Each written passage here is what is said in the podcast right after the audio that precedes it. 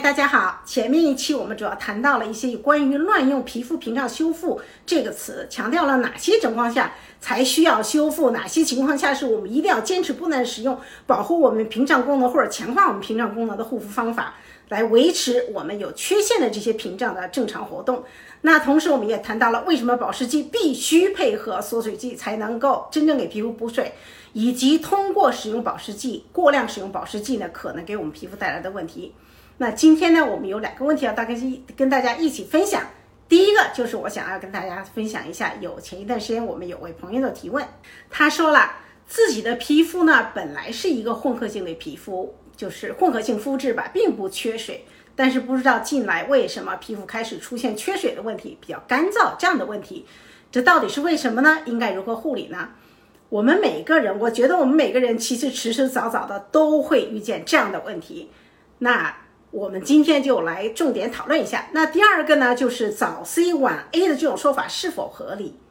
那我们先谈谈皮肤干燥问题。假如没有什么明显诱因的话呢，我想这个问题很可能就是一个光衰性的干皮问题。一生当中呢，我们几乎每一个人都经历过从儿时嫩嫩的皮肤到青春期开始多油，那随着岁月的岁月的推移呢，慢慢也会出现皮肤干燥。尤其是进入更年期之后，我们皮肤的干燥问题就越加的明显，甚至还可能出现皮肤的痒啊、红呀。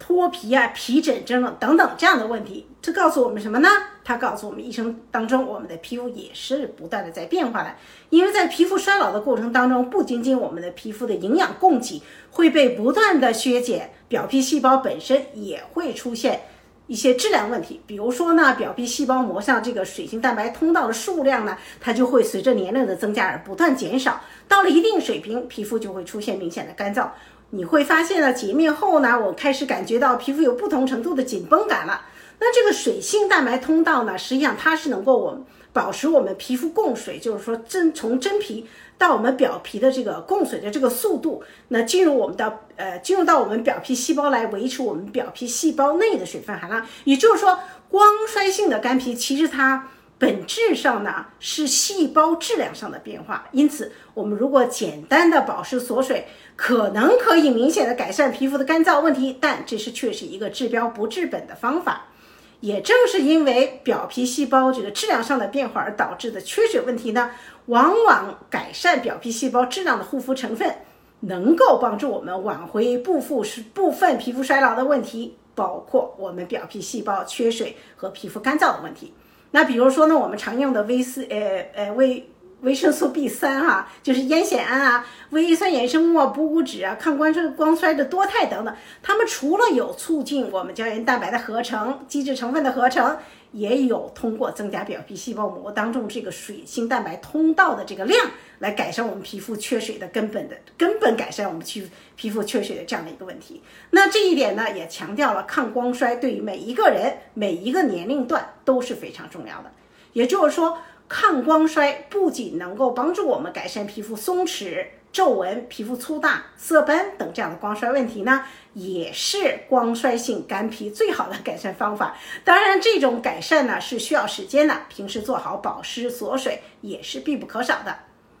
那我们今天想要分享的第二个问题就是关于早 C 晚 A 的这种说法，在此我只想谈谈我个人的看法。那 VC 的使用呢，我们主要有两个目的，一个是减轻皮肤的氧化负荷。这个时候呢，VC 需要每天使用两次来补充皮肤自身的抗氧化系统，保持它的完美。那为了达到这样的一个目的呢，有的专家提出了，即便是百分之二十左旋 VC，你也需要至少每周使用四到五天，每天两次来保持我们来给我们皮肤增加抗氧化的能力。那需要每天两次使用，这个是。呃，众所周知的可以说，因为皮肤有比较大的对 VC 和 VE 的储存量，并不是我们想象当中只有接触紫外线的时候我们才需要补，夜间的时候呢，实际上我们使用是给皮肤的这个 VC 的仓库补货。那第二个就是抗衰、抗色沉的这样的一个用法，我们需要一个超长的量来达到一个局部的一个浓度，才能够完成这样的护肤目的。目前我们所有看到关于这方面的测试，都是每天使用两次而得到的结果。